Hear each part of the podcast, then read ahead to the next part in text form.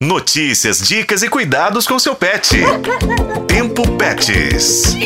A terceira idade chega bem depressa para os cães e gatos. Os tutores devem se preparar para essa fase que exige cuidado redobrado.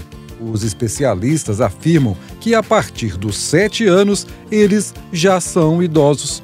Por isso eu, Juscelino Ferreira e Daniele Marzano consultamos uma especialista que vai nos ajudar como conviver com os animais idosos, respeitando os limites deles. É isso mesmo. A médica veterinária e visitadora da Droga Vet, Bárbara Schirer, orienta como identificar as mudanças comuns relacionadas à idade dos nossos cães e gatos eles têm a tendência de diminuir o ritmo de movimentação, de ficarem mais quietinhos, mas isso não quer dizer que eles vão parar de brincar. Então o tutor ele tem o desafio aí de alterar os estímulos para esse animal, para que ele continue em movimento, mas é respeitando os limites dele.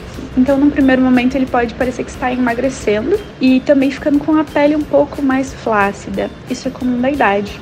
Qualquer alteração de dificuldade de locomoção, de apreensão de alimentos, da alimentação propriamente dita, falta de apetite, por exemplo, tem que ser investigada junto ao médico veterinário, para que a gente possa fazer o tratamento de acordo com o que aquele pet precisa. Os sinais físicos que o animal idoso apresenta devem ser observados com atenção pelos tutores.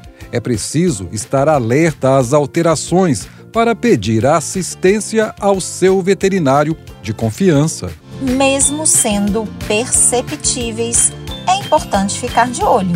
A especialista Bárbara Schirer destaca os problemas que podem ter com a saúde. O que a gente observa na rotina clínica seriam doenças degenerativas do sistema nervoso central, doenças musculoesqueléticas, né, sistema locomotor, como artrose, dores nos mais diversos locais do corpo. Doenças cardíacas, né, muito comum também dessa idade. Doenças renais e hepáticas, já que são os órgãos que vão metabolizar tudo que entra no organismo do animal. Doenças hormonais, que podem ser ocasionadas pelo avanço da idade mesmo ou até pelo uso prolongado de alguns tipos de medicamentos as doenças oftálmicas, os animais eles têm mais dificuldade para produzir lágrima, para enxergar da maneira que eles enxergavam quando mais novos. E claro, as neoplasias, né, os cânceres que podem acometer os mais diversos tecidos do organismo desse animal. Os cuidados e atenção com os animais idosos são muitos. Por isso mesmo, no próximo episódio,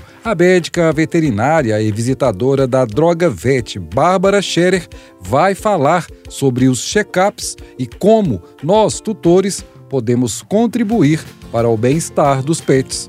Eu sou Juscelino Ferreira e com a colaboração de Daniele Marzano, este foi o podcast Tempo Pets. Acompanhe pelos tocadores de podcast e na FM O Tempo.